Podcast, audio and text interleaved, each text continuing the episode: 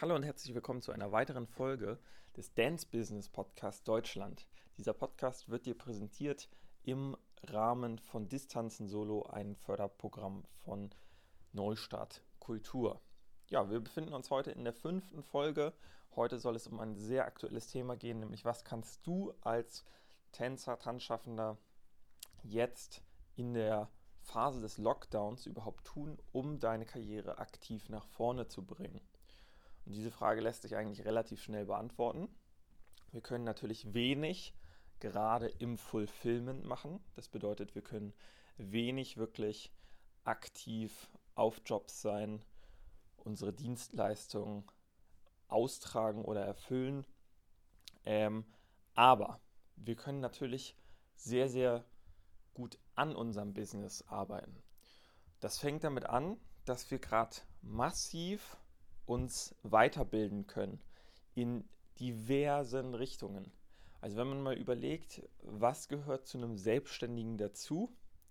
Du bist nicht nur, sag ich mal, der Dienstleister an sich, sondern du bist ja als Selbstständiger gleichzeitig deine eigene Marketingabteilung, deine eigene Verkaufsabteilung, deine eigene Brandingabteilung, deine eigene Administrationsabteilung und sozusagen dein eigenes deine eigene Bürofachkraft. Ähm, vielleicht hast du Assistenten, vielleicht hast du keine Assistenten, die dir zuarbeiten. Aber klar ist, wir haben viele verschiedene Hüte auf. Und genau an diesen anderen Hüten lohnt es sich jetzt gerade sehr zu arbeiten. Das bedeutet, man kann wirklich nochmal chronologisch von hinten anfangen.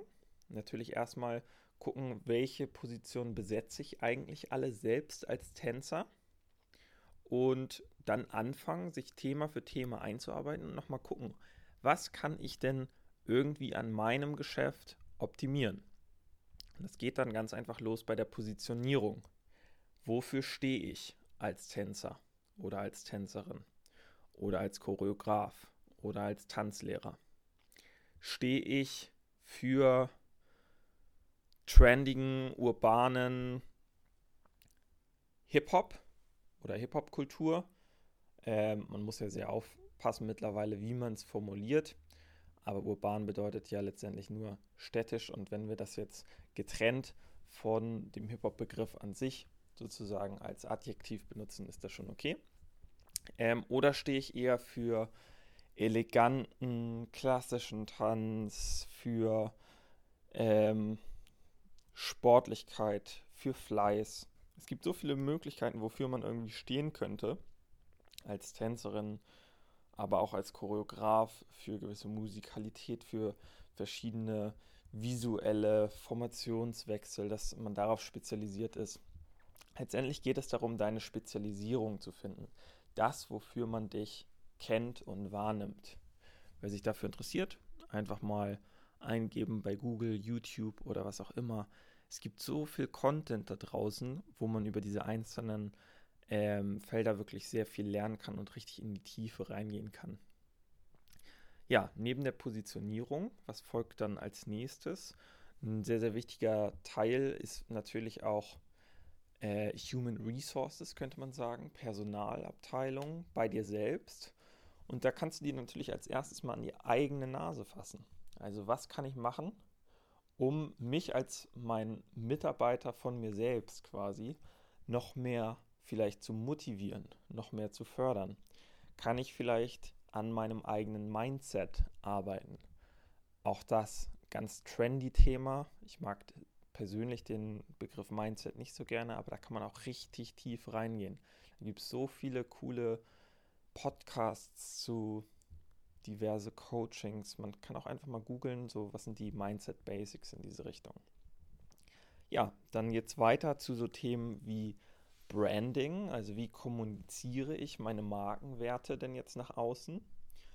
Und ähm, ja, da geht es dann natürlich auch ganz stark in die eigenen Vermarktungsmaterialien, das heißt in der eigenen Marketingabteilung, die man für sich so hat, dass man einfach mal ähm, ein bisschen Abstand nimmt und vielleicht bewertet, auch in welchen von diesen verschiedenen Positionen habe ich jetzt die größten Defizite? Wo kann ich erstmal anfangen?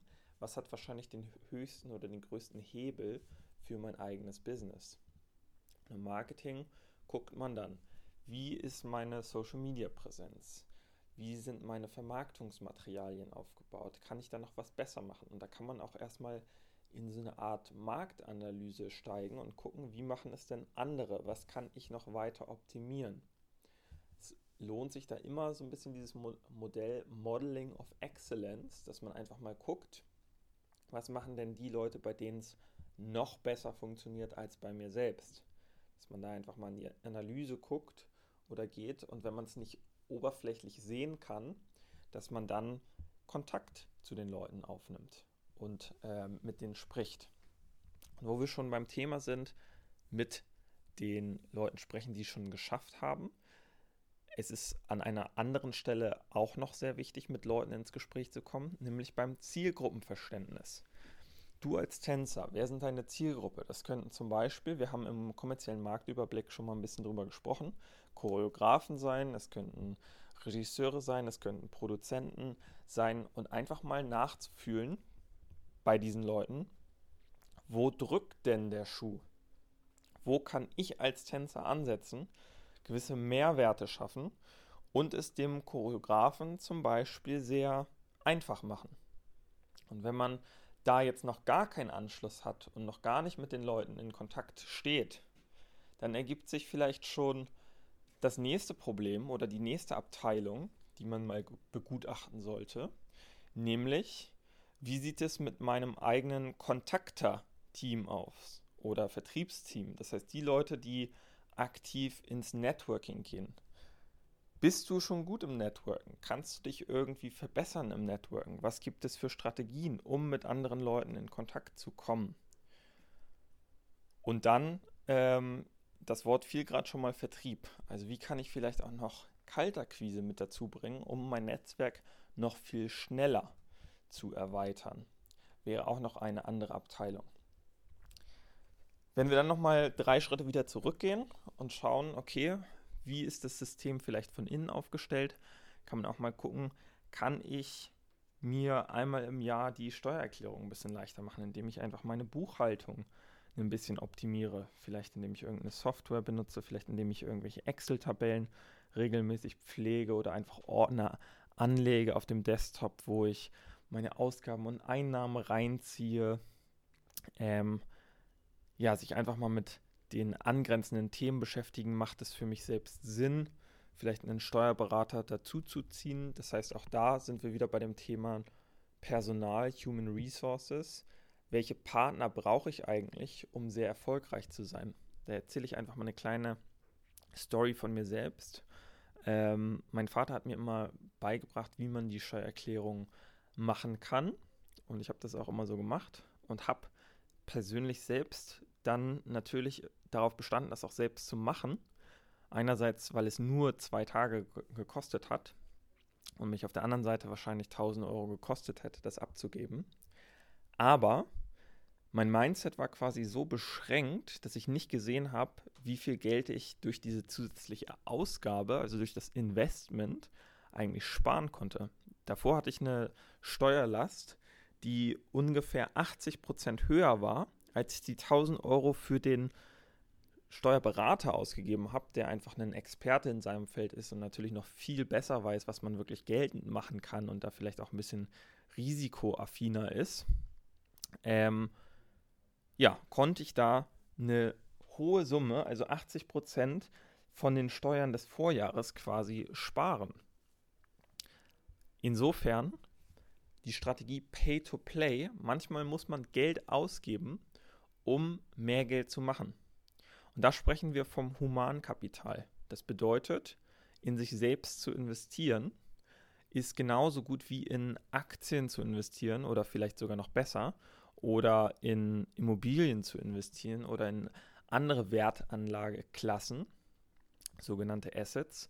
Denn das Humankapital zahlt sich zum Teil am meisten aus. Wenn du es einfach gut in dich investierst, dich selbst weiter fortbildest, dich aufs nächste Level bringst, dann kann es durchaus mal sein, dass du vom einen Jahr zum nächsten Jahr irgendein Umsatzwachstum von 30 bis 50 Prozent verzeichnest. So viel würdest du in den meisten anderen Anlageklassen nicht verzeichnen.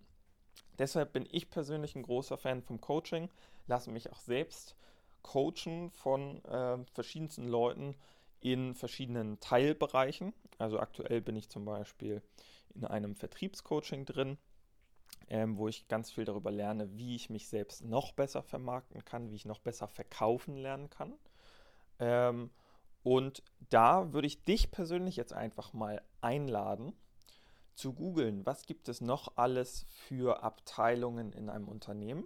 Kannst natürlich auch die, die wir jetzt schon besprochen haben, einmal in die Schriftlichkeit bringen und runterschreiben.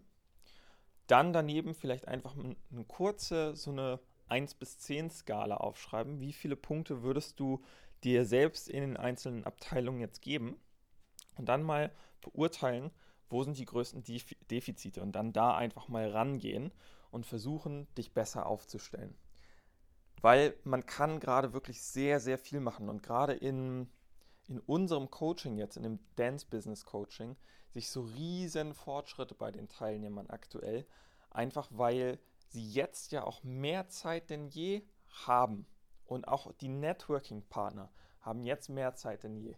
Jemand in der Tanzagentur hat gerade nicht viel mehr zu tun, wenn wir ehrlich sind, als ähm, den ein oder anderen Job abzuhandeln, aber auch eben am eigenen Business zu arbeiten. Und dazu gehört eben auch eine gut ausgestaltete Kartei. Das heißt, ihr habt jetzt sehr, sehr gute Chancen. Alle Menschen sitzen zu Hause, haben eigentlich mehr Zeit, als ihnen fast lieb ist. Die sind nicht so busy wie sonst.